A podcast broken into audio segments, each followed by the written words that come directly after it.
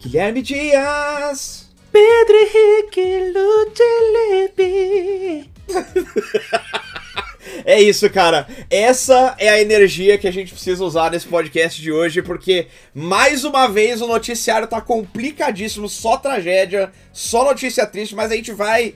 Uh! Vamos na energia aqui, Dias. Yeah, energia! X do Controle News, episódio número 8, tema energia, alto astral. Não, cara, é, é- tá difícil, tá difícil. Pelo menos é, neste fim de semana agora a galera vai ter a oportunidade aí de jogar joguinhos novos. Galera tá jogando Power World, tá jogando Like a Dragon, tá jogando Tekken 8, um monte de coisa nova chegando aí no horizonte. Então, é, dá pra se distrair, mas no quesito falar do que tá acontecendo na indústria de games tá complicado. É, eu e Guilherme Dias falaremos sobre isso hoje. Mas antes queria lembrar vocês mais uma vez de sempre mandar os seus comentários para falar, interagir com a gente aqui com o e-mail contato assunto comentários, podcast que a gente responde, lê, interage com vocês. Às vezes a gente só lê, fica lendo, acenando com a cabeça ali, não põe no programa, mas é tudo é lido, tá certo? Pois é, Pega, a gente tá aqui pra animar a galera porque esse início de ano não tá fácil pra quem gosta de videogame, é só notícia triste. É, inclusive, quero contar pras pessoas que o PH ontem me mandou uma, uma mensagem no WhatsApp que dizia o seguinte: amanhã vai ser bom estarmos de bom humor, porque puta que o pariu, essa indústria tá complicadíssima. Foi sincero, cara. Ô, ô, Dias, e eu tenho aqui, eu tô tentando resgatar. Aqui, achei. Eu queria resgatar um, pod, um comentário que teve no nosso último programa, que eu vi que você viu também. É, Hum. que, que, mano, me fez es- esboçar um sorriso muito gostoso. Acho que eu queria relatar aqui pra galera. Que a gente comentou sobre o Indiana Jones na, na semana passada. Que Aham. deu aquela treta de primeira e terceira pessoa e tal. Aí veio o brilhante J8 Lives no comentário do YouTube e comentou o seguinte: Indiana Jones na pessoa errada. Ninguém sabe o quanto que eu estou sofrendo. Pontual e perfeito, cara. Maravilhoso. Muito bom, parabéns, parabéns.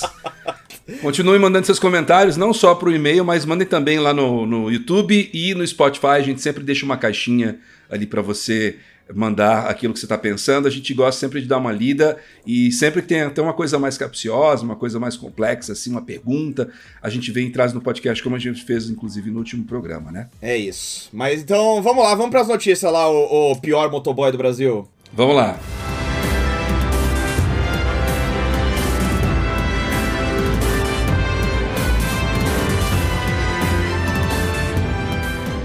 Desde a última edição do podcast, Power World foi lançado e tornou-se um fenômeno de tamanho assustador, cara. Já foram mais de 8 milhões de cópias vendidas apenas no Steam, sem contar todo mundo que tá jogando no Game Pass, incluindo eu. E o jogo já teve o segundo maior pico de usuários simultâneos na história da plataforma da Valve. Foi o segundo jogo depois do PUBG a passar de 2 milhões de usuários simultâneos.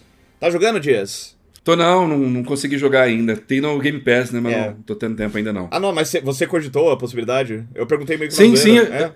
eu quero, eu quero brincar com ele, né? O pessoal tá jogando, eu quero ver do que se trata e tal. Tenho visto só os vídeos no YouTube, mas quero jogar sim, só falta o tempo mesmo. É estranhamente legal. Não duvido. É. Só que, paralelamente, o jogo tá sofrendo com algumas acusações de plágio que são bem difíceis de ignorar. Pelo menos parte dos monstrinhos daquele jogo parece ter sido copiada diretamente do Pokémon. A gente pode falar disso em dois níveis, né? O primeiro é o ocular, porque literalmente qualquer pessoa com olhos funcionais consegue ver o que tá acontecendo com os paus ali naquele jogo. É tipo impossível não ver o Cremes lá, que é um bichinho pequenininho que é idêntico ao Eevee Gigantamax e imediatamente não entender qual é o rolê. Mas em um outro nível, várias pessoas com experiência em modelagem 3D, inclusive fui contatar amigos que fazem, que trabalham com isso pra ver os comentários deles também, eles concordam. Essa galera tá fazendo umas comparações que são bem complicadas, cara. Alguns parecem indicar que, no mínimo, os monstros do Power World foram feitos com tracing, que é aquela coisa que existe no mundo das HQs também, né? Que é tipo, você pega uma, sei lá, uma, uma imagem de um. uma foto de, uma, de um rosto, de uma pose e tal, e você traça ao redor, né, para imitar basicamente. Assunto super polêmico na comunidade Muito. de ilustradores, viu? Toda vez que su surge essa palavra lá, você sabe que tá rolando treta. E pelo visto também na modelagem 3D a mesma coisa se aplica. Tem gente que fala que tudo bem, tem gente que fala que é antiético, enfim. É, é, bem, é bem discutível mesmo também. Mas tem outras comparações que sugerem literalmente roubo e reaproveitamento dos assets dos jogos Pokémon. O mais complicado que eu vi até agora, pelo menos, é o exemplo de um bicho que chama Azurobe, cujo cabelo é idêntico ao formato do Pokémon Primarina, incluindo a posição exata dos cabelinhos soltinhos ali, tipo, todos os, os, os pega-moleque, os pega-rapaz que tem ali, é idêntico a posição ao Pokémon. E o modelo 3D do bicho tem literalmente o mesmo rigging do Pokémon Serperior, em uma proporção um pouquinho modificada. Mas aí tem um vídeo que tá rolando no Twitter também que você vê que o cara basicamente pega o, o rigging, que é o, o esqueleto do modelo 3D, né? A maneira como ele. O que, o que controla a movimentação dele pelo, pelo, pelo jogo. Coisa de literalmente menos de um minuto. Ele mexe um pouquinho na proporção dos ossos do, do rig ali e fica literalmente idêntico ao rigging do Serperior, que é um Pokémon, que é uma coisa que, assim, segundo ele e segundo outros caras que trampam com modelagem 3D, não é uma coisa que dá para acontecer sem querer. Você não vai conseguir criar uma coisa tão semelhante é, é, sem ser de propósito, sem você estar tá usando aquilo como referência, né? Seria uma chance em um milhão, sei lá. Até aí, beleza, né? Plágio é ruim, as pessoas reconhecem nisso, eu acho. Teve até aquele vídeo do H-Bomber Guy recente lá que a galera adorou. É, e assim, talvez eles até reconheçam, só que não existe mais consentimento de realidade na internet, Guilherme Dias. Cada um cria a própria realidade, cara. E aí, a partir daí, uma brigada de auto-intitulados haters da Game Freak começaram a espalhar um monte de acusação mentirosa e burra, pelo que eu tô vendo, de que essas comparações foram todas forjadas para destruir a honra do Power World. E tem um monte de gente com relações mal resolvidas com a franquia Pokémon que meio que abraçaram essa oportunidade de fingir que acreditavam nas mentiras. Então, assim, o Twitter tá basicamente insuportável. E basicamente você tem toda uma legião de esquisito agora na internet tampando os olhos pro óbvio e acusando quem vê o óbvio de ser lambibota de empresa.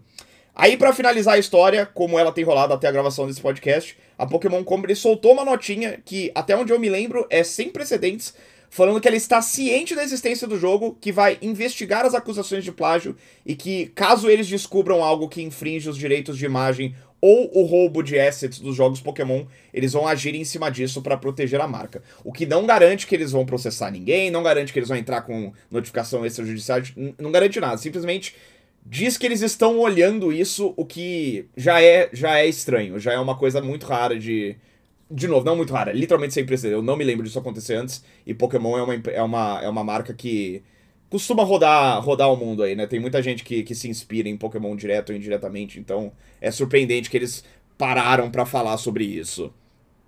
Eu não tinha visto nada sobre a coisa da modelagem 3D, né, do pessoal tentando reproduzir o Pokémon mexendo em coisas, em pequenos aspectos da modelagem do Power World, mas eu vi vários vídeos comparativos de lado a lado, né, o design de personagens do Power World lado a lado com personagens do Pokémon, em alguns realmente muito parecidos.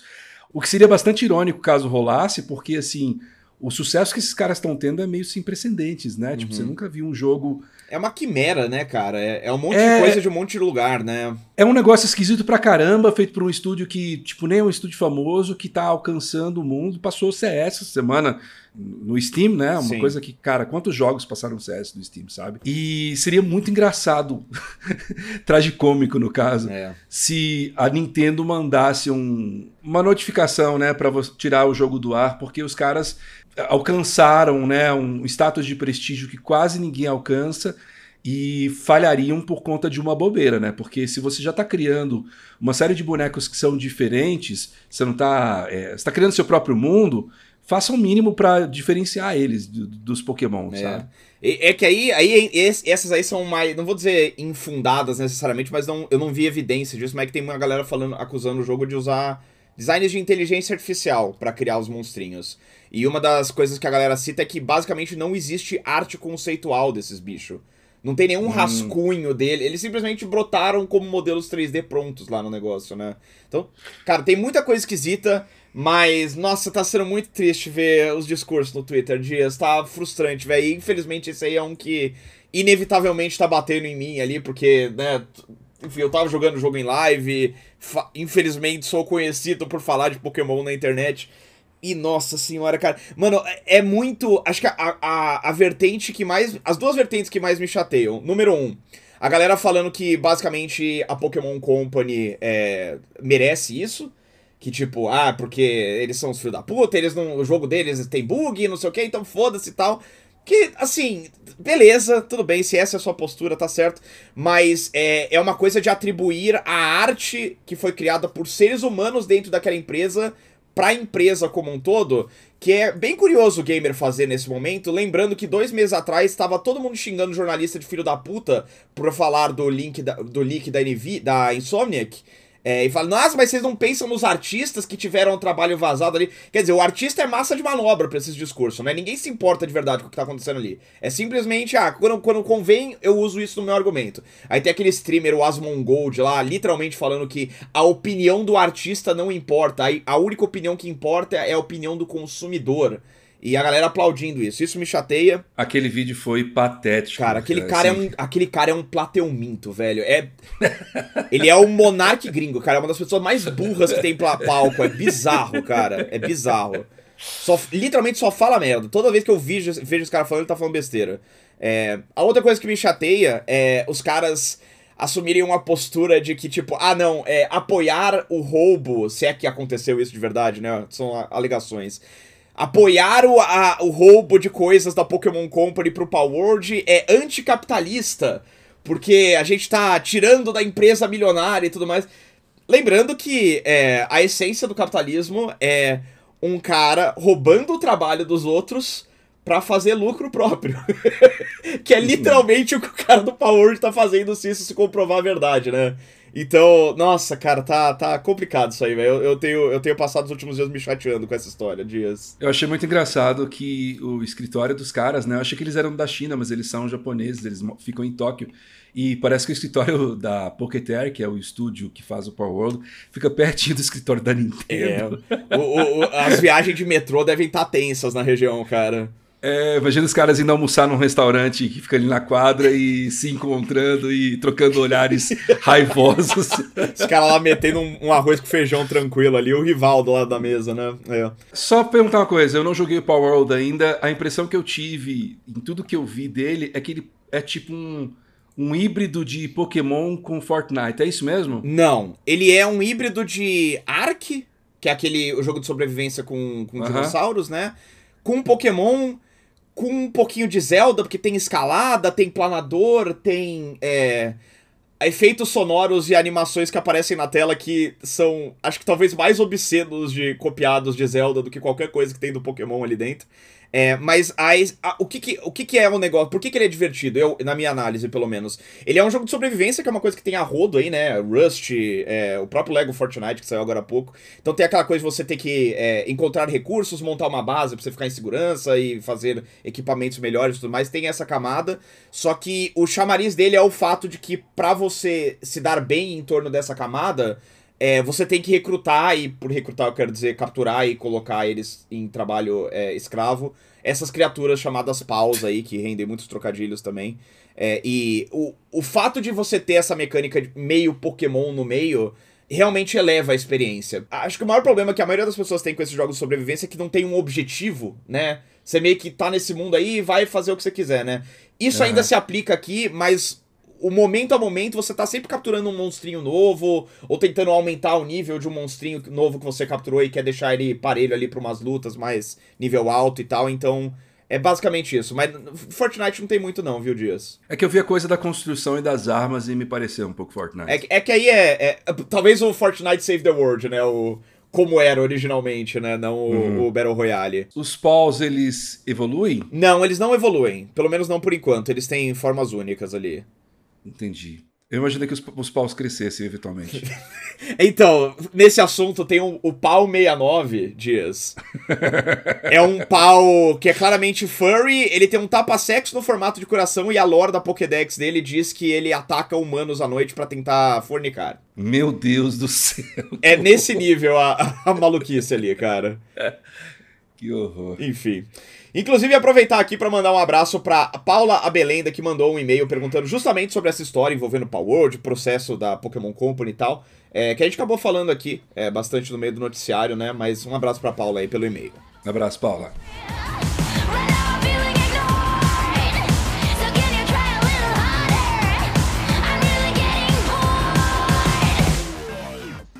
PH, vamos seguindo com os assuntos desagradáveis, hum. falando de demissões, porque este ano a bruxa está solta. É. Começou já com muitas demissões em massa e aparentemente já é uma continuação daquilo que a gente viu em 2023 de uma forma mais intensificada até. E a cada jogo bom pra caramba novo que sai, a gente tem uma rodada nova de demissões em massa, como foi no ano passado. Né? É. Logo na segunda-feira, a Riot Games de League of Legends revelou que demitiria 11% da sua força de trabalho, cerca de 530 pessoas, com uma carta para os funcionários e um post público no seu blog oficial. Aos funcionários, o CEO Dylan Hadeha, será que, se, que pronuncia? Eu acho que é Hadeha. É. Pediu desculpas e revelou planos de um pacote de benefícios honesto para demitidos. Já para o público, eles justificaram as demissões, dizendo que elas não foram feitas para agradar acionistas ou melhorar contas do trimestre fiscal, e sim por necessidade. E eu vou abrir aspas do comunicado aqui. Nos últimos anos, a Riot mais que dobrou seu número de funcionários e acabamos espalhando nossos esforços para mais e mais projetos sem decidir com precisão o que os nossos jogadores mais queriam. Os ajustes que estamos fazendo visam focar nas áreas que têm o maior impacto na experiência dos jogadores, enquanto reduzimos os investimentos naquelas que não têm. É. No resto do post, o executivo menciona a continuidade de League of Legends, Valorant, Arcane Project L e de outros projetos ainda não anunciados que a gente sabe que incluem um MMORPG. E em termos de projetos que foram impactados pelos cortes, ele revelou cortes no escopo do card game Legends of Runeterra, que segundo ele sempre deu prejuízo, e também confirmou o fim da Riot Forge, aquele projeto incubadora da Riot para estúdios indie que queriam trabalhar com a licença de LoL. O último jogo do esforço foi o Bendel Tale, a League of Legends Story, que ainda tá para ser lançado, o que é uma pena, porque é uma das coisas acho que mais legais que a Riot fez nos últimos tempos, diversificar né, um pouco com jogos que fogem dessa coisa multiplayer que eles sempre fazem. É, infelizmente, assim, como uma pessoa que chegou a jogar dois desses títulos aí, todos eles parecem ter flopado. Eles vieram e, e foram embora, ninguém falava sobre e tal. Mas concordo, era, era diferente, né? Era que nem o Arcane, acho que servia muito bem essa, essa coisa de pessoas que normalmente estão observando o universo de League of Legends de fora, mas tem algum interesse latente ali, aí tem uma oportunidade de jogar sem precisar, sei lá aprender estratégia de jungle para jogar o jogo base, né? Que merda, né? Ranquear demissão em massa. Essa parece ter sido uma das menos piores em algum nível. O comunicado que eles mandaram lá foi bem aberto, eu achei, lendo a, a, o palavreado que eles usaram, todo tipo, bem, bem direto ao ponto, explicando mesmo o que aconteceu, por que que aconteceu é, é, essas coisas, por que, que a empresa ficou grande demais, o que que eles acharam que estão dando errado, o que que eles acharam que tá dando certo. E mais importante é o, o pacote de benefícios que eles estão oferecendo pra galera que foi demitida nessa, nessa leva aí, o que inclui BRs que eu conheço pessoalmente. É, tem muitos meses de cobertura, um monte de assistência, benefícios ainda que vão se prolongar pro resto do ano e tudo mais. Se é, se é isso aí, né? Que tem muita gente que tá falando, ah, que tem que acontecer, porque a indústria está se reajustando, as coisas estão voltando aos eixos. Se é para acontecer, eu queria muito mais que essas, essas coisas acontecessem do jeito que a Riot tá fazendo do que, que o resto da indústria tem, tem feito, né, Dias? Então você conhece pessoas aqui no Brasil que foram afetadas? Sim, e, e, isso, isso é o que tá mais assustador para mim, cara. Que toda. Na próxima leva de demissão em massa que a gente vai falar também, a mesma coisa. Gente que eu conheço pessoalmente, gente que eu conheço, converso semanalmente no Discord, por exemplo, é, tá chegando cada vez mais perto, cara. Globalizou o desenvolvimento e tudo mais, globalizou a, a, a miséria também, no fim das contas, cara.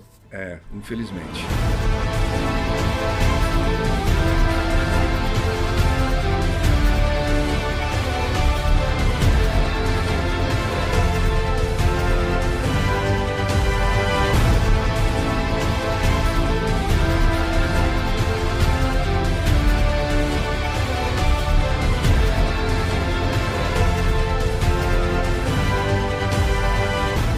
Infelizmente, esse corte da Riot não foi o pior da semana, porque a Microsoft, que é uma empresa recém-avaliada em mais de 3 trilhões de dólares, não bilhões, trilhões. Trilhões. decidiu demitir 1.900 funcionários da sua estrutura de games, cerca de 9% da força de trabalho.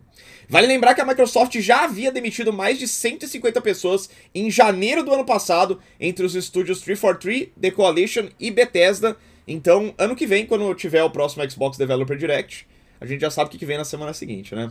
Putz. Desta vez, os impactados incluem basicamente tudo, mas a maior parte das baixas, obviamente, está na estrutura da Activision Blizzard King, que foi comprado no fim do ano passado por 69 bilhões de dólares, incluindo 30% da força de trabalho da Sledgehammer Games, do último Call of Duty, e 20% da Toys for Bob, dos jogos Crash Bandicoot recentes.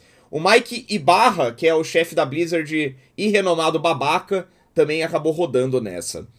Aí na mensagem oficial aos funcionários, o Phil Spencer disse que, aspas, está comprometido a encontrar uma estratégia e um plano de execução com uma estrutura de custo sustentável para dar suporte à divisão de games.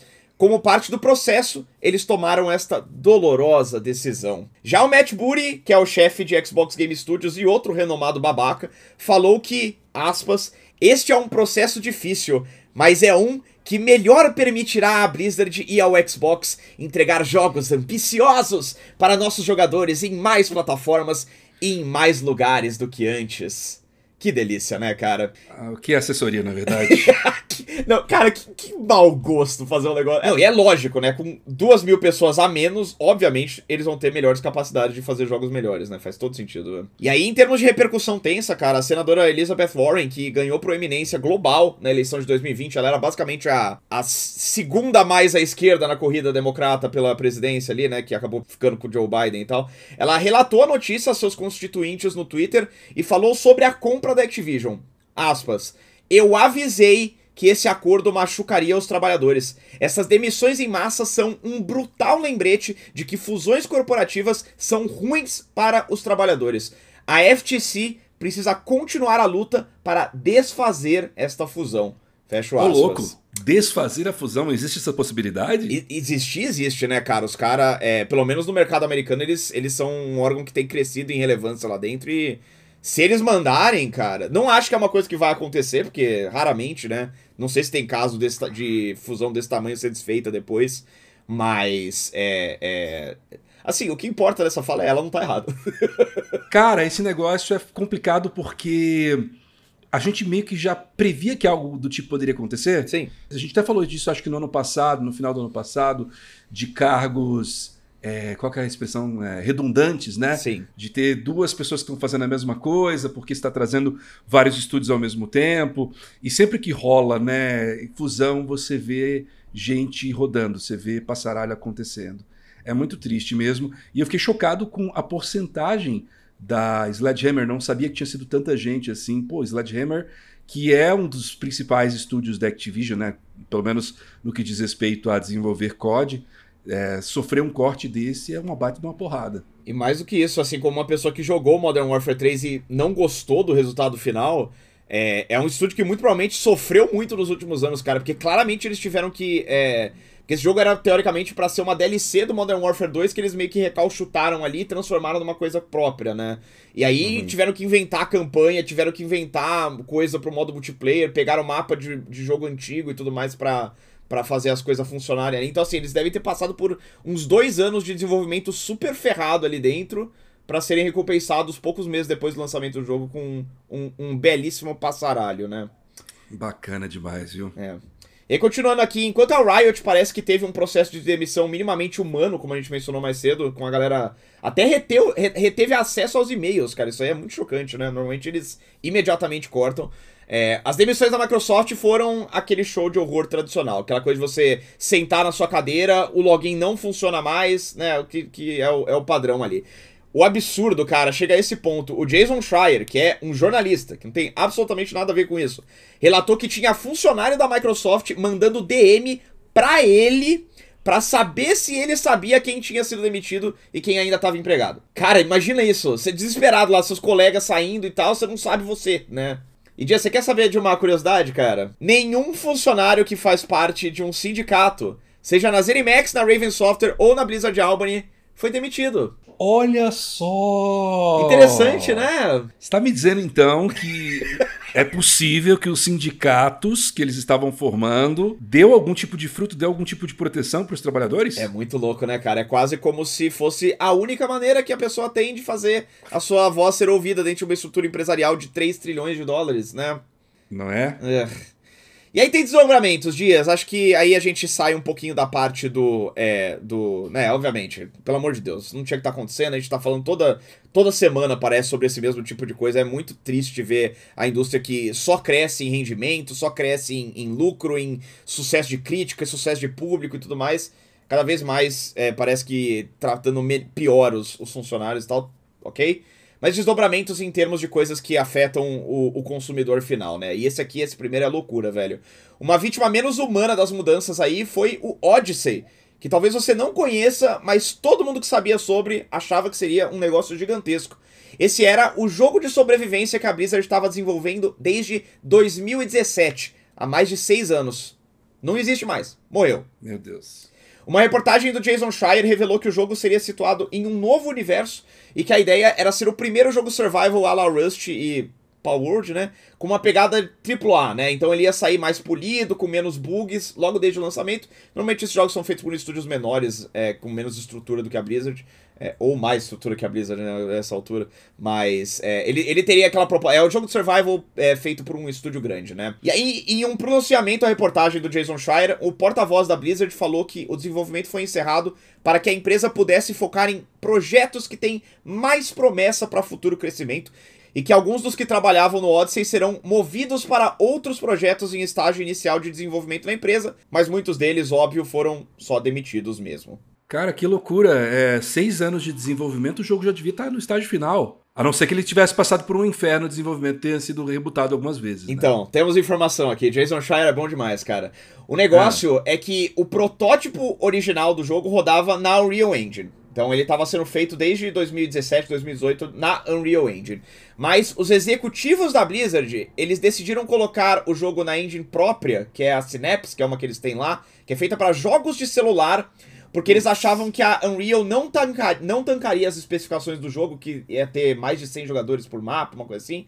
Eles achavam que a Unreal não ia tancar isso e eles teriam que trabalhar de perto com a, com a Epic para mexer na engine ao longo do desenvolvimento e tal, para retrabalhar ela, mudar as especificações ali, para que o jogo comportasse o funcionamento planejado, né? Então eles falaram, cara, em vez disso aí, né, pagar outra empresa para trabalhar pra gente, né, cara, trampa, trampa com essa engine que a gente tem aqui, que é a de celular, é, e aí a gente vai ver o que acontece. Só que aí os devs relataram pro, pro Jason Schreier que a tecnologia do Synapse estava muito para trás e o time corriqueiramente se via obrigado a fazer trabalhos e protótipos dentro da Unreal para testar as ideias deles, mesmo sabendo que esse trampo ia acabar sendo descartado lá na frente, porque eles iam ter que portar para uma outra engine, né? E aí, cara, olha que, olha que dark isso aqui, velho. Numa entrevista durante a BlizzCon, três meses atrás, agora, o Mike Barra, que foi demitido, ele celebrou a compra pela Microsoft por julgar, ele falou isso em entrevista, cara, pública. Ele julgava que o Phil Spencer ia permitir que os novos projetos usassem as engines mais adequadas para cada um desses projetos. Em vez disso, o Phil Spencer só cancelou o jogo mesmo. e aí, mas, né... mas só para entender uma coisa, o Mike Barra, ele foi realmente demitido ou ele pediu as contas? Porque eu vi o pronunciamento dele ontem no Twitter e parecia mais que ele tava saindo de boa. É, eu, eu fui eu fui leviano em falar demitido, a gente não sabe, né? Eles não eles é. não, não esclareceram e tudo mais, mas assim, ele tinha feito ele é ex-funcionário da Microsoft, né? Ele trabalhou por muito tempo na Microsoft, dentro da divisão de Xbox, antes de entrar pra Blizzard. E ele Isso. tinha falado umas coisas meio feias, do tipo, ah, é. É, eu só saio daqui se me tirarem, sabe? E, tipo, isso é, era parte da personalidade dele nos, no, ao longo dessa, desse processo de aquisição, né? Então. Entendi. Imagino que não, não parece ter sido uma coisa particularmente amistosa. É, inclusive por conta dessa fala, né, dele, que ele tava esperando uma coisa do Phil Spencer e no fim tomou outra, né. Uhum. Então, sobre, só pra terminar a parte do jogo, o Jason Schreier mencionou que o plano mais otimista pro jogo imaginava um lançamento lá pra 2026 e que pessoas tinham jogado versões de teste e estavam gostando do que elas estavam vendo até aquele ponto, então basicamente a ideia geral ali do negócio é que é um projeto que já estava avançado em termos conceituais, o que existia era muito legal, mas que em termos de tecnologia estava ficando para trás, em grande parte por causa de uma insistência dos executivos da, da Activision Blizzard pré-compra é, de usar uma tecnologia própria ali e não investir tudo que precisava ser investido para cumprir a real visão do negócio. Sempre os executivos ferrando a coisa toda, né? Sempre eles. É, e, e, assim, Bob Kotick, né? Que tá com o paraquedas de ouro dele lá, que é feito basicamente com os salários desses caras que foram demitidos hoje, né? Essa, essa semana, é. né? Enfim. Último desdobramento. Segundo Jess Corden, do site Windows Central, a Microsoft fechou departamentos que eram dedicados exclusivamente aos lançamentos de jogos de Xbox no formato físico. Demitir todo mundo, cara. De acordo com o jornalista, isso não significa que os jogos físicos de Xbox acabaram completamente, ainda vai continuar lançando um ou outro, pelo menos, né? Porque o Hellblade, pelo menos a gente já sabe que não vai. Mas ele já sinaliza uma tendência que a Microsoft está namorando. Ah, mas isso aí já tava. Eles já estavam cantando essa bola já faz um tempo. O próprio Brasil já não tem jogos de Xbox Series X, né? É, há meses, acho que faz mais de um ano que eles anunciaram que eles estavam parando por aqui. Então, é, eu imaginava, já tinham rolado umas notícias também em semanas anteriores das pessoas estarem com dificuldades de encontrar jogos de Xbox Series X em lojas americanas, jogos, lojas de varejo, né, de jogos físicos. E então, assim, isso não me surpreende nada. Eles estão indo full modo digital mesmo. E o próprio Hellblade também é um reflexo disso, né? Você lembra aquele leak da, da que rolou no meio do processo que tinha os consoles, que é, tipo, aqueles meio de geração, né, que era, idealizavam o Xbox Series X novo e tal. E o Xbox Series X naquele documento ele era, ele não tinha entrada para disco. E se eu não me engano, estava descrito como adoravelmente apenas digital. É. O que talvez não tenha tanto impacto pra, pra Microsoft nos principais mercados deles, né? Que é os Estados Unidos e, a, e o Reino Unido. Mas eu acho que no Brasil, assim, é um negócio que o público vai sentir, cara. Mas não só isso, cara. Tem que pensar que o fã de Xbox que tem Xbox há muitas gerações. E aí, nesse caso, acho que é um perfil um pouco parecido com o meu. É verdade. É a pessoa né? que às vezes a pessoa colecionou por muito tempo jogos físicos, sabe? Eu tenho um monte de jogo do Xbox, do primeiro Xbox, do Xbox 360, do Xbox One, que, pô, eu quero às vezes jogar usando a minha plataforma atual, sem ter que tirar lá da caixa. O meu Xbox está guardado há anos, sabe? Uhum. É, esses dias mesmo eu comprei um jogo, comprei na verdade alguns jogos antigos, tava jogando ali o, o Lego Senhor dos Anéis, que não existe mais para você comprar ele digital, né? E só encontra ele físico. Eu comprei ele físico, usado, estou jogando ele no meu Xbox é, Series X. É, esse tipo de coisa no futuro vai ficar completamente impossível. Se a Microsoft tirou o jogo dela da plataforma digital, a pessoa que não tem né, uma plataforma para um console com entrada de disco, ela fica sem completamente. Triste, né? Porque a Microsoft ela tinha essas grandes vantagens que eles tinham em relação à, à Sony, né? O, o, a estrutura de retrocompatibilidade deles, né? Eu tenho é. um monte de jogo de Play 3 aqui que se eu botar no meu PlayStation 5, provavelmente o negócio vai vomitar na minha cara. É, e pois é. No Xbox não, no Xbox você pode botar esses jogos e rodar eles, né? É, sei lá, cara, eu fico imaginando só o Phil Spencer é, dando essas ordens, escrevendo essas mensagens super cautelosas aí com o lado humano da firma. Só que tudo bem, porque ele deve estar tá usando uma, sei lá, uma camiseta de Battletoads, né? Uma camiseta de, de, de banjo que faz referência a uma franquia esquecida da Microsoft. É o tio Phil, ele é um de nós. É nosso amigão, pô. É, eu não sei até que ponto também isso é coisa do Phil Spencer ou coisa do Satya Nadella, né? Porque a gente tem que pensar que toda essa movimentação que está rolando na Microsoft envolvendo a compra da Activision Blizzard, de uma série de novas mudanças que eles estão implementando nesse departamento, aquilo que o próprio Satya Nadella tinha falado, a gente comentou na última semana, né? De é, meio que colocar o Xbox como hardware em segundo plano para a Xbox marca, né, incluindo celulares, outros consoles, sei lá o quê. Uhum. E a ideia de inteligência artificial, e agora está comprando Activision Blizzard, parece que mudou um monte de coisa interno. Eu não sei até que ponto isso vem do Phil Spencer, isso vem do Satya Nadella. Me parece mais uma daquelas mudanças que a Microsoft fez lá por 2015, 2016, que foi quando eles falaram, não, agora o Xbox é ecossistema, né? Então a gente vai focar não tanto no negócio de, de exclusividade, mas o PC tá junto também, e agora a gente vai comprar estúdio, e agora me parece um novo momento em que eles mudam de novo essa chave para fazer uma série de mudanças na estrutura do departamento de games da Microsoft como um todo. É. Eu, assim, é, eu, eu tô contigo, assim, acho que é, da gente, a gente que tá aqui de fora é difícil personalizar a culpa do negócio, mas eu, eu boto na do Phil também, cara, porque ele, ele, ele faz questão de vender essa imagem de, de amigão da galera, cultua essa coisa de, ah, eu sou um executivo descolado, caralho. E no fim das contas, cara, eu, e assim, é óbvio, vou falar, né, é óbvio que o PH vai trazer esse, esse, esse exemplo, né? Tem que ser o PH. é esse cara, é óbvio que ele vai falar disso. Mas isso tem aparecido na internet é um exemplo que eu acho que é sempre importante lembrar de mostrar que não precisa ser assim essas coisas, cara. Satoru Iwata cortou o próprio salário duas vezes na época do Wii U, quando a Nintendo tava com problema, e foi a público para falar que, cara, ele não vê sentido nenhum em fazer demissão em massa em, em uma época que a empresa, como a Nintendo, tava naquele momento, em um momento de muita dificuldade. Pra ele não fazer o menor sentido fazer demissão em massa, porque como que uma pessoa que vê o amigo dela ser demitido é, é, e tem medo pelo próprio trabalho no futuro próximo, como que essa pessoa vai conseguir fazer a empresa lançar jogos legais que atraem e divertem as pessoas ao redor do mundo? Ela não vai, ela não vai conseguir fazer isso bem. Então, assim, o cara foi lá, cortou as porras dos salários deles, de toda a base de executivos. O Miyamoto, até hoje, cara, a galera tava vendo lá, o Miyamoto aparentemente, aparentemente ganha 2 milhões de dólares, o equivalente a isso, por ano.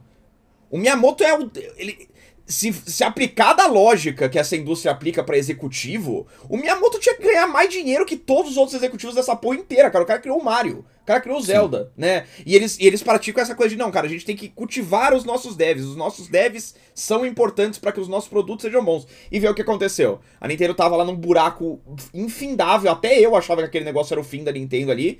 E aí lançaram o Switch, hoje em dia a empresa tá melhor do que nunca, tudo mais, muito por causa, imagino eu, dessa, dessa estabilidade que os funcionários veem lá dentro.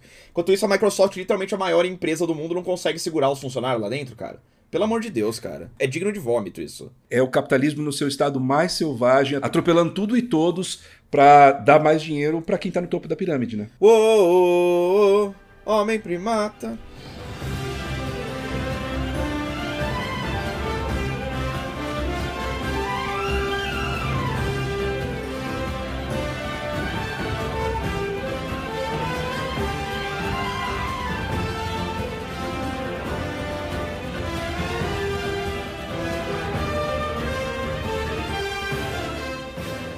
Já que você falou de Nintendo, PH, vamos seguir aqui falando do Nintendo Switch, o Super Switch, na verdade. Por favor. Né? O sucessor do Switch. O Nintendo Split, como você quiser chamar.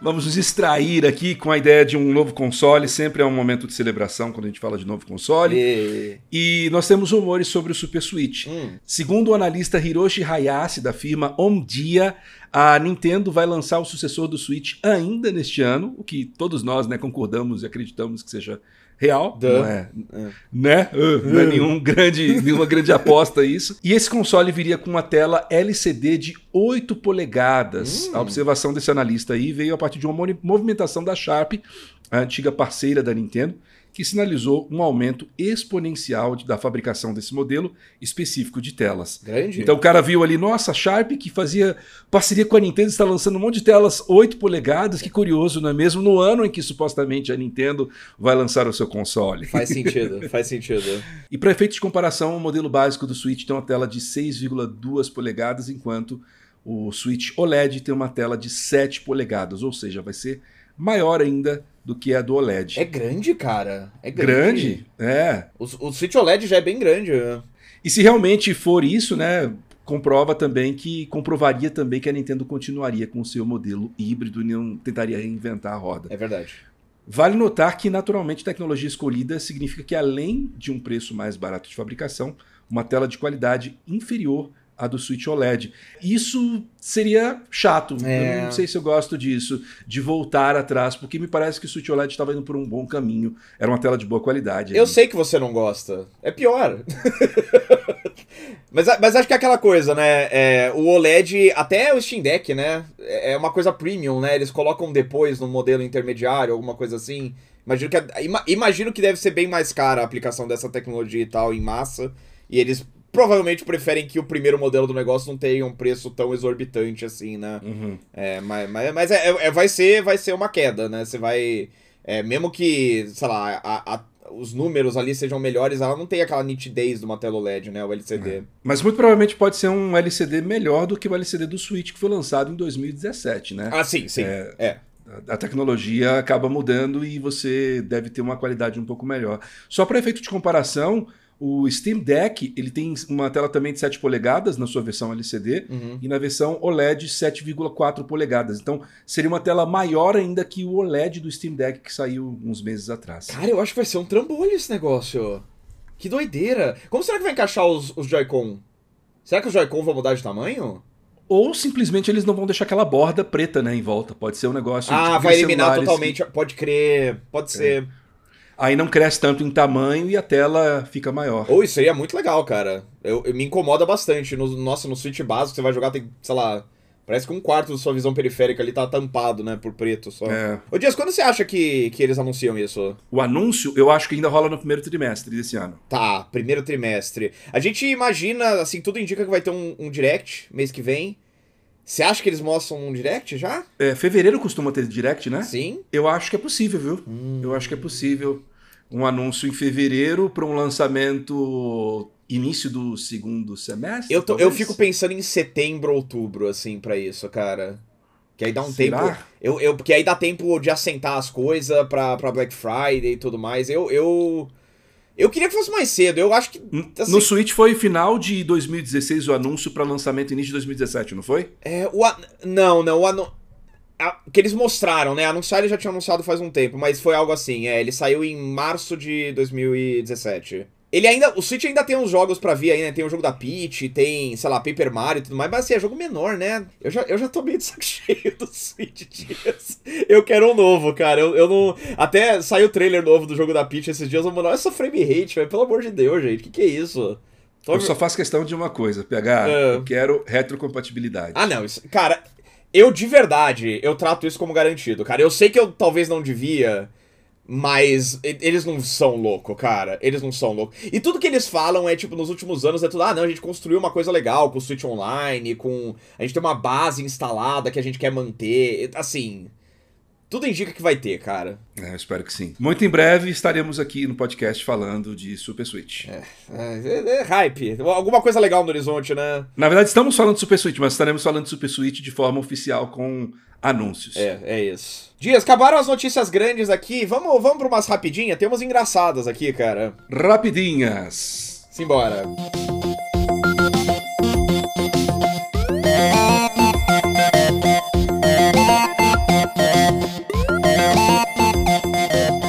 Ainda no assunto de Nintendo, no dia 8 de abril vai ser o último dia em que você vai poder jogar o seu Wii U ou o seu Nintendo 3DS online, pelo menos em servidores oficiais. A Capcom quebrou a compatibilidade do Monster Hunter Rise com o Steam Deck ao atualizar o jogo com uma nova proteção anti-trapaças. Horizon Forbidden West vai chegar ao PC no dia 31 de março.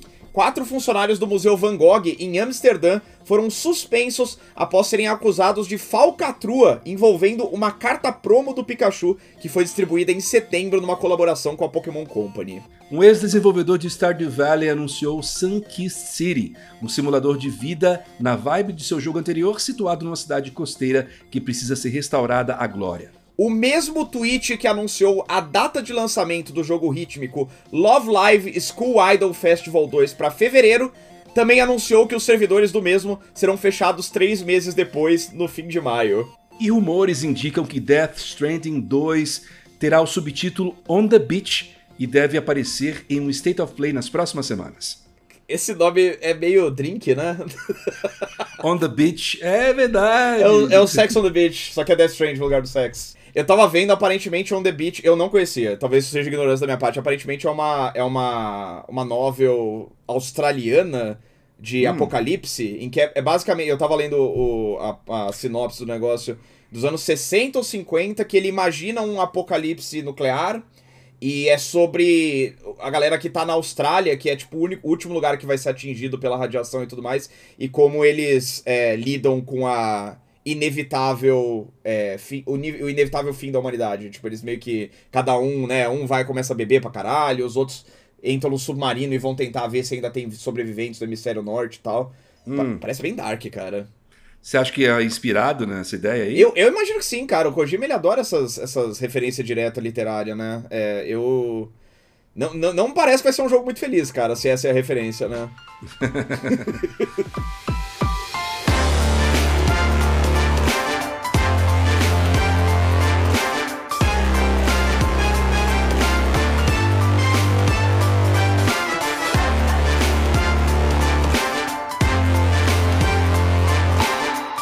Vamos para os comentários então, pegar. Nós temos umas cartinhas Ah. de nossos queridos ouvintes. De papel? Vamos... Chegou no correio? De, de papel, deixaram aqui na, na, na, Como é que se chama? O cara nem sabe. Como que chama? Caixa postal? É, caixa postal, é. meu Deus do céu. Deixaram aqui na caixa postal, eu peguei e trouxe aqui pra gente ler. Por favor, pô, excelente. Olha o barulho de papel. Foda. Abrindo aqui a cartinha do Pedro Lopes. eu vou ter que achar um papel pra segunda, peraí. Ele diz que está à procura de documentários sobre games. Esses tempos entrei na pilha de assistir documentários. Sei que existem muitos sobre jogos, mas dificilmente acho algo e aos poucos, e os poucos que acho são bem curtinhos. Vocês têm alguma recomendação de canais ou sobre como posso pesquisar esse tipo de conteúdo? Inclusive queria muito algo sobre o processo de criação de Zelda Breath of the Wild e Tears of the Kingdom. Não sei se existe, mas queria entender os pensamentos por trás das mecânicas. Muito obrigado, o conteúdo de vocês está excelente.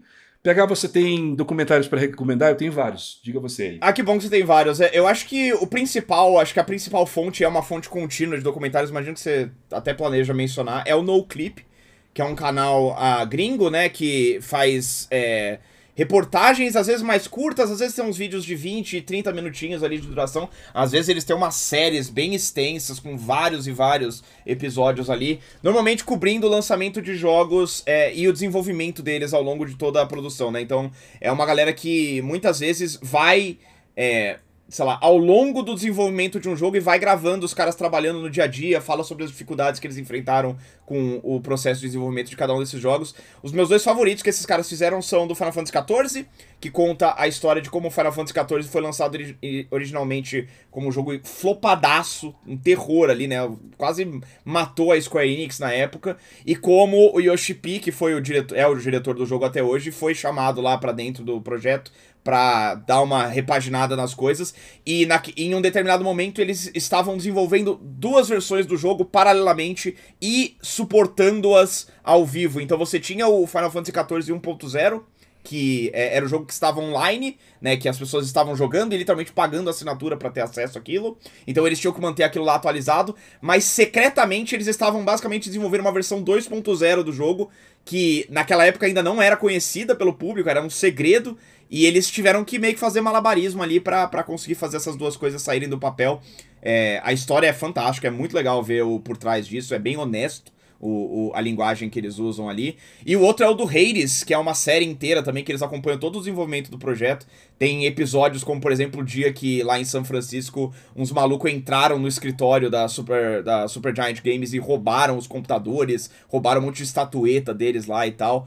É, então é, é, são histórias bem humanizadas do desenvolvimento de jogo, é muito legal, chama No Clip. Quase todos, se não todos, quase todos os documentários deles têm muito. tem legenda em português, então você consegue acompanhar sem problemas. Eu tava procurando quando estava falando aqui um thread que eu fiz uma vez no Twitter com um thread só de documentários de games que eu fiz recomendando, sei lá, uns 20 documentários diferentes. Eu não, não encontrei, depois eu, se eu encontrar, eu deixo na descrição aqui do podcast. Boa. Mas eu vou tentar lembrar de algumas coisas. No clipe, né, como o PH falou, é bem é, obrigatório. Eu não sei o quanto o Pedro é hardcore, assim, para notícias de bastidores e tal.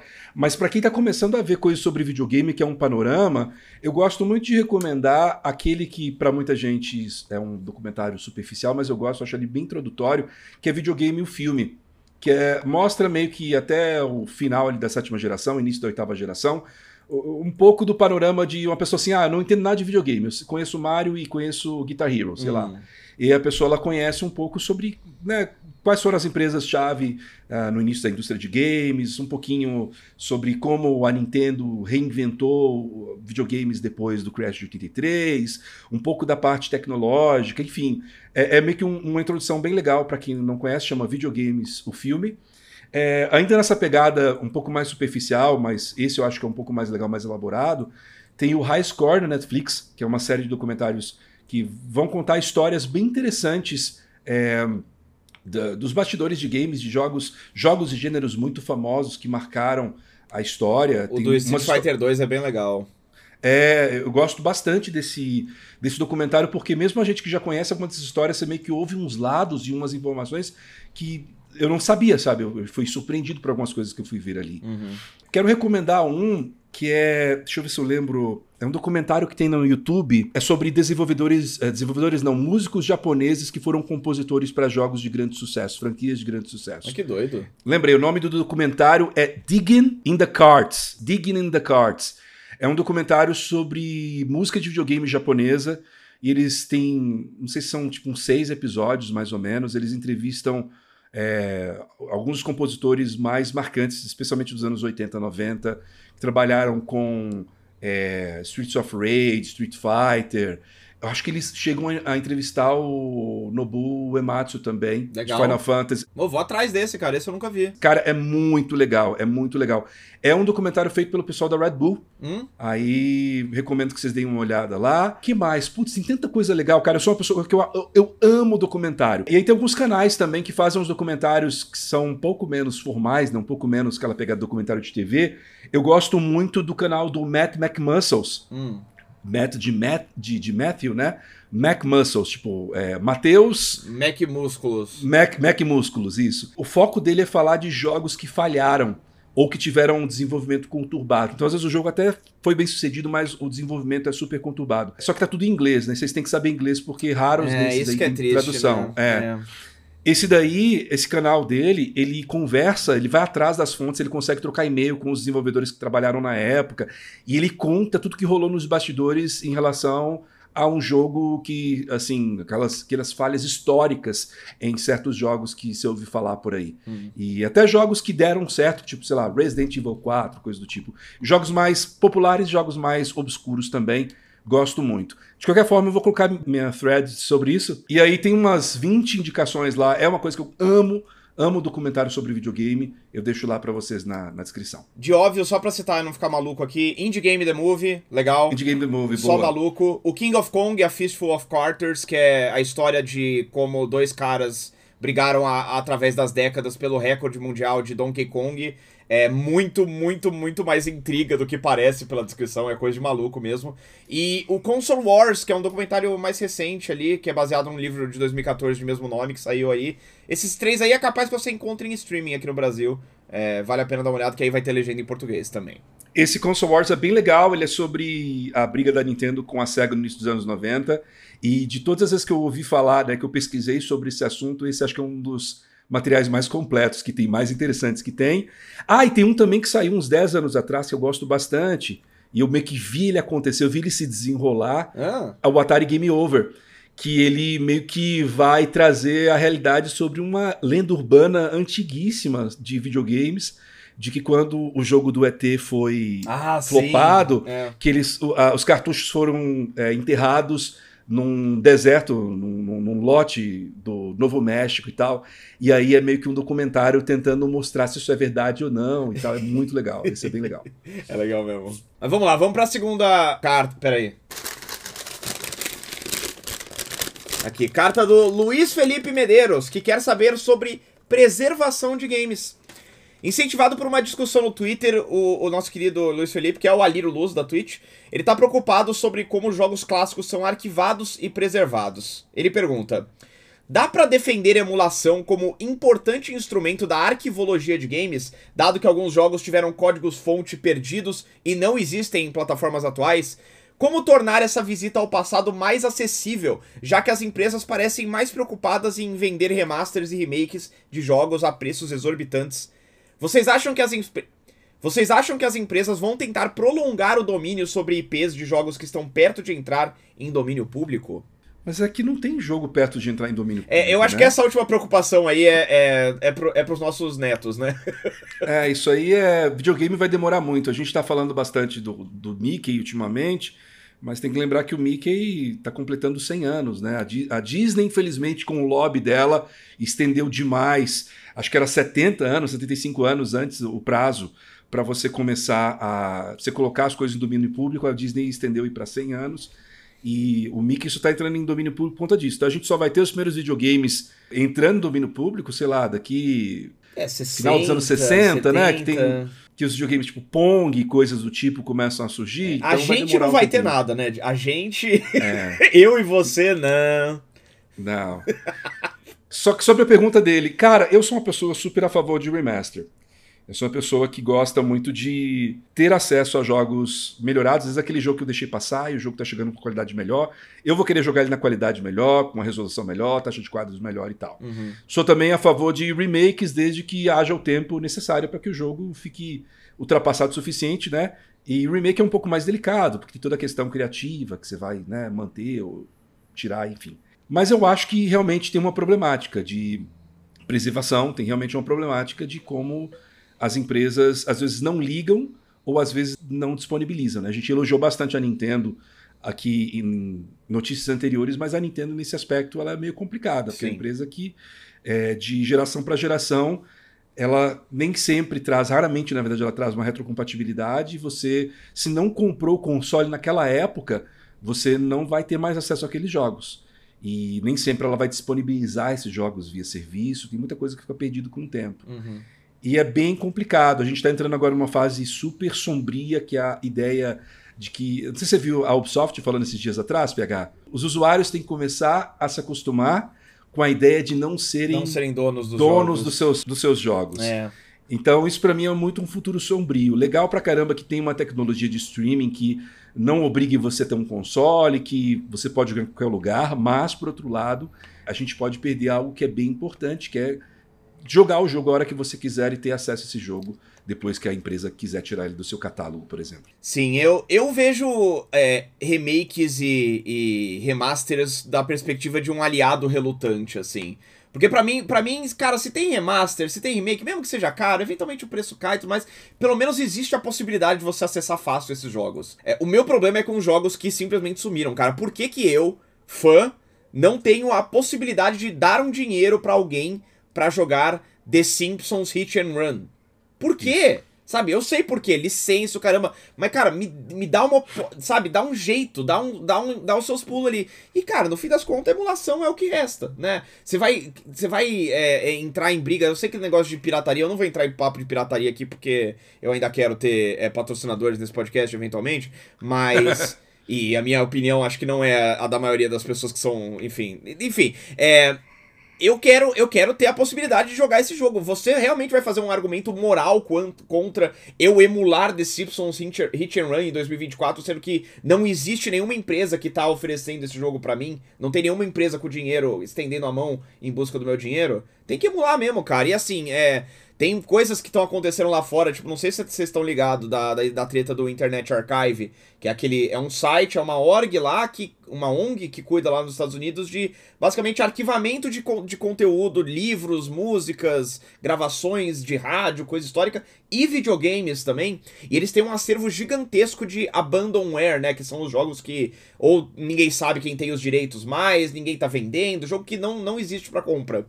E tem um lobby gigantesco de galera de direitos autorais que quer derrubar isso aí. Só que, cara, é, é aquela coisa, se você derruba um, uma, uma, um banco de dados desse, você literalmente perde esse conteúdo pra, pra Dark Web da vida, né? Você vai encontrar isso aí num site de torrent russo super esquisito. Isso é muito triste, cara. A indústria, ela tem, a gente fala sempre disso, a indústria tem que ter, é, pra, pra andar pra frente, ela tem que ter um jeito de permitir que os fãs olhem para trás, né? É, filme, filme já é difícil hoje em dia, mas filme você dá seus jeitos de ver os clássicos e. e né, não, não, é, é, como é uma coisa mais analógica, era mais fácil. Eu, por exemplo, sou um coitado fã de Dragalia Lost que não consigo jogar um dos meus jogos favoritos porque os servidores fecharam e ele não existe mais. É, e cada vez mais comum isso, né? A história. E nem precisa ser um jogo que deixou de existir completamente, né, cara? E, e se eu quiser jogar a temporada 2 do Fortnite? Não, é. não, não, tem, não existe. É. Né? Jogos online são mais complicados ainda, porque eles simplesmente vão desaparecer, né? Jogos é. online você aproveita no momento. Mas acho que no caso do jogo offline, é, tem muito a ver com a forma com a qual nós encaramos também videogame, né? Em termos de legislação. O Brasil, nesse momento, está lá com o marco dos games. E eu estava vendo um especialista falar sobre isso no podcast do, do Rick Sampaio, o Código do Caos e ele dizendo que alguns países reconhecem videogame como software e como artigo cultural, né? Uhum. E no Brasil eles estavam brigando para que não seja reconhecido só como software, porque software é apenas a parte da, te da tecnologia, é apenas a parte do programador e acaba descartando toda a parte artística, da música, sabe, do, do game design, da, do visual que foi colocado ali. E a partir do momento que você vê o jogo como artigo cultural, você começa a entender que ele precisa ser preservado como um livro, como um filme, como uma série que é muito mais fácil de preservar do que um jogo. Eu acho que com todas as dificuldades que nós temos em relação à questão da plataforma, né? Porque videogame está muito preso à ideia de uma plataforma específica. Uhum. E tem jogos que, por essa questão de direitos autorais, eles estão perdidos para sempre, mas pelo menos no PC a gente tinha que pensar numa forma de, é, de ter uma proteção da lei que esses jogos se mantivessem vivos e acessíveis para ser jogados no PC. Sim. Se ninguém quer cobrar dinheiro por ele, então é, é isso, tipo, é isso. É acabou. É. é porque eu acho que no negócio de videogame rola muito aquilo também que rola com, com filme no sentido de praticidade. Filme e música, né? Tipo, cara, eu prefiro pagar um Spotify, eu prefiro pagar uma Netflix, um negócio para assistir um filme, do que ficar, putz, sabe, procurando filme em torrent, não sei o quê, e baixando MP3. Eu acho que é muito mais cômodo. Lógico. Então, por exemplo, quando a Nintendo ofereceu alguns jogos que eu queria lá naquele é, serviço dela do Nintendo Switch Online, teve vários jogos que eu falei, cara, né, porque eu vou emular o negócio, eu tenho um negócio fácil aqui para mim, fica até salvo, né, com save state no meu é, Switch. Então, quanto mais, quanto mais as empresas facilitarem para a gente, menos existe a possibilidade, a vontade até de ficar é, pirateando ou emulando, enfim. É. O que falta é essas empresas colocarem. Enquanto elas não colocarem, mano, eu acho que é não é imoral você ir atrás de uma emulação, porque você está procurando, você quer pagar pelo jogo e você não consegue o jogo. De forma alguma, concordo com o Dias. Ainda em termos de comentários, queria mandar um abraço aqui pro Guilherme Name, que ficou muito contente que a gente mencionou The Division 2 no papo sobre Esquadrão Suicida duas semanas atrás, porque ele é, nas palavras dele, uma das quatro pessoas que ainda joga The Division 2 no Brasil. E outros abraços também pro Marcos Franca e pro Pedro Sobrinho, que mandaram e-mails bem carinhosos falando sobre o nosso trabalho. Muito obrigado aí pra galera que tá acompanhando. Tamo junto. E a gente vai continuar lendo e-mails da galera, cara. Tem, tem umas horas que pode parecer que a gente tá empurrando com a barriga, é, mas eu prometo que eles vão ser importantes, principalmente que vai chegar um momento que a gente vai ter uma semana que não tem quase nenhuma notícia importante, aí a gente vai direto pros e-mails. Então continuem mandando seus e-mails, por favor. E lembrando sempre, é contato arroba xdocontrole.com e, e ali no título, né, no assunto, você coloca comentários podcast para ficar mais fácil para a gente filtrar. É isso. Ah, PH, vamos para aquele momento tão legal no final do programa. Essa sua atitude, da... Dias, eu...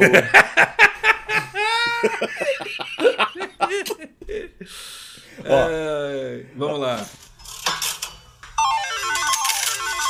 Aposta idiota da semana. Ó, hoje, dia 26 de janeiro, o mundo tentou voltar a sorrir por causa dos lançamentos de Tekken 8 e Like a Dragon Infinite Wealth. Para avaliar uma rivalidade tão auto-evidente, a gente tentou adivinhar qual jogo se daria melhor na crítica especializada e fizemos duas apostas. Qual dos dois teria a maior nota média no agregador e qual seria a diferença de pontos para o perdedor. Eu falei que Like a Dragon ia estar tá na frente com 88, um ponto à frente do Tekken. Já o Dias apostou na vitória do Tekken, três pontos na frente de Like a Dragon. Abrindo, vou abrir o Metacritic aqui de novo, inclusive eu já fiz essa checagem, mas só pra, só pela, pela, é, não, continua a mesma coisa. Ó, o Dias ganhou um ponto pelo jogo vitorioso, porque Tekken tem 90 e o Like a Dragon tem 89. E eu ganhei um ponto pela segunda aposta, pela diferença de um ponto deles, Dias. Ah, é verdade, eram dois, né? É. Pontos. É. Cara, é, é, a gente tá empa seguimos empatados, então quatro pontos para quatro pontos. Mas duas coisas. É, fiquei muito feliz que nós dois, meio que lowballed ali, a gente achou que ia ser menos bem avaliados os dois jogos e os dois ficaram acima das expectativas ali. É, o que, pô, bom demais, cara. Duas franquias que merecem todo, todo o sucesso do mundo. E outra coisa, Jazz, que quando que, o embargo dos dois jogos quebrou meio que ao mesmo tempo. Hum. As primeiras seis horas ali do dia, quando tava só os primeiros reviews que estavam no horário do embargo mesmo, o Like a Dragon tava com 91 e o Tekken tava com 90. E eu fiquei tipo, caralho, eu sou, eu sou Nostradamus. Mas no fim das contas, entrou mais review ali e o Tekken acabou ficando na frente. Perfeito, estou feliz. Cada um ganhou um ponto, tá, tá, tá tranquilo, tá é legal. Isso. Vamos lá, rumo, rumo aos 10 ali. Eu sei que é meio enfadonho repetir conceito de aposta tão rápido, mas essa oportunidade aqui é boa demais para desperdiçar, Dias. Na próxima sexta-feira, 2 de fevereiro, será lançado Esquadrão Suicida Mate a Liga da Justiça. Até o momento da gravação deste podcast, nenhum veículo da imprensa especializada, seja aqui no Brasil ou lá fora, recebeu cópia de review do jogo. O que. O que significa algumas coisas que a gente não precisa falar aqui e também significa que a gente não vai ter Metacritic no dia do lançamento. Então a gente vai pro review e a gente vai julgar as reações instintivas e guturais dos primeiros jogadores do game. Qual vai ser a avaliação do jogo pela comunidade do Steam no momento que a gente for gravar o podcast semana que vem. Lembrando que as avaliações vão de extremamente negativas até extremamente positivas. Talvez seja uma aposta esquisita, mas eu vou eu vou colocar um pouquinho da minha alma na, na mão do, do, nosso querido Breno, que foi o nosso correspondente para jogar esse jogo aí. Eu acho que vai ser ligeiramente positivo, Dias. Eu tô entre neutras e ligeiramente negativas. Eu, hum. Deixa eu pensar qual que vai ser. Eu vou colocar ligeiramente negativas. Tá, tá. Esse negócio de não mandar cópia de review pra imprensa é muito complicado, né, cara? Assim, geralmente é um mau sinal, mas nem sempre. Eu já vi casos é. de que os caras estavam, tipo, finalizando o jogo, assim, no dia anterior da, da publicação, do, do lançamento, e eles só conseguiram é, entregar é, faltando 24 horas ou coisa do tipo. Então, não é necessariamente uma, um, um, sinal claro de que o jogo vai ser ruim, mas tudo que eu vi do jogo até agora não me agradou, então. É, vamos ver, vamos ver, cara. Eu, eu, de qualquer jeito, semana empolgante, cara. Além disso, ainda tem o Gran Blue saindo, vai sair o Persona também, que vai estar tá no, no Game Pass. É, mesmo que o Esquadrão Suicida seja ruim, acho que a galera vai encontrar um jeito de se divertir, né? Preciso arranjar tempo para jogar videogame, que não tô tendo. Eu sou o desempregado mais ocupado desse país. é muito, é muito a, a, a, percepção final de que quando você tá desempregado, você às vezes acaba fazendo mais coisas que você tava fazendo antes. É, é meio complicada, é, né, velho? É que eu tô fazendo um monte de entrevista de emprego, mandando e-mail, aí eu tenho um freela que eu faço também, aí tem um podcast. E aí quando vai ver, já foi minha semana toda.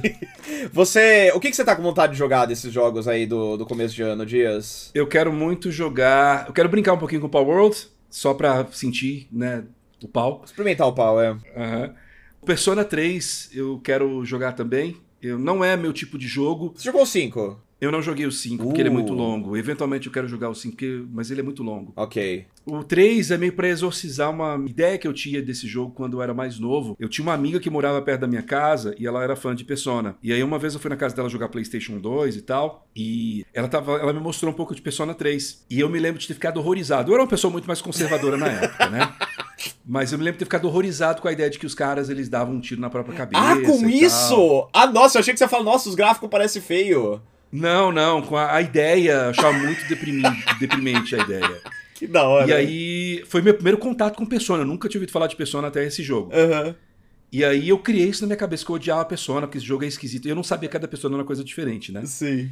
E aí fui trabalhar com videogame muitos anos depois, né? Entendi do que se tratava a franquia, né? Sei que Shin Megami Tensei tem até umas coisas que são mais dark ainda. Muito mais dark, é. E inclusive vi que não é exatamente um tiro na cabeça, né? Meio que uma arminha aqui é outra coisa. É, é, brincadeira, é um nerf. É. e as pessoas me motivaram bastante a jogar esse jogo quando ele foi anunciado, essa versão remake, então eu quero testar ele e eventualmente quem sabe até gostar da franquia. Muito curioso para ver suas impressões. Eu, de minha parte, eu quero jogar absolutamente tudo isso aí, incluindo o Esquadrão Suicida. Acho que talvez até mais o Esquadrão Suicida, porque pela, pela curiosidade mórbida. Eu tô, eu tô contando com a Key da Warner ali, vamos ver se, se a gente arranja. É, e, mas o que eu tô mais empolgado é o Like a Dragon, cara. O, o, o Ichiban é um dos meus protagonistas favoritos do videogame, acho que atrás apenas do Arthur Morgan ali. Quero muito ver a continuidade da história dele e o jogo parece muito legal. Ah, eu também quero, mas é tanto jogo de Yakuza pra chegar lá. Eu, Cara, eu... falando sério, você pode começar pelo 7. Não, eu joguei o primeiro e o segundo, mas eu queria entender o que rolou com o Kiryu lá pro 6, pra ir entender por mas, ele voltou. Entendeu? Mas você pode fazer isso depois. Você pode fazer isso depois. Ele, o Kiryu ele é parte pequena do 7. Dá pra jogar o 7 e conhecer o boneco já. Enfim, vou pensar. Vamos ver, vamos ver. Mas é isso, Dias. Chega ao fim mais uma edição do X do Controle esse podcast é tortuoso às vezes, mas a gente. A gente foi, eu, as notícias dessa semana foram deprimentes, mas acho que foi menos deprimente o episódio do que, do que o da semana passada. Acho que a gente tava de bom humor no fim das contas, de fato. E a gente se diverte aqui falando também, né? É uma confraternização online que a gente faz aqui. É isso. Dias, muito obrigado pela sua companhia sempre. É, é, muito obrigado ao público que está ouvindo aí. Os números continuam subindo, cara. Que loucura, tá? Tá cada vez. O, o, último episódio é sempre o mais popular, parece. Pois é, o último episódio que a gente lançou na, no dia 19 de janeiro bateu mais uma vez um pico. Foi, mais, foi uma audiência maior, não o último episódio, né, mas a, a soma de reproduções que a gente teve no dia uhum. foi uma audiência maior do que a gente teve nos nossos últimos picos. Então, estamos crescendo em audiência. Obrigado você mais uma vez é, por acompanhar a gente e seguir fiel aqui. Em breve novidades aí. A gente tem. A gente, eu e o Dias a gente estabeleceu que em janeiro a gente resolveu uma coisa aí. Acho que ninguém pensou nada disso ainda, porque outras coisas aconteceram, mas em breve. Em breve novidades Em breve. aí. Muito obrigado. Um beijo, boa sorte pra todos aí. Espero que não sejam demitidos essa semana. A gente se vê semana que vem, cara. Falou! Tchau.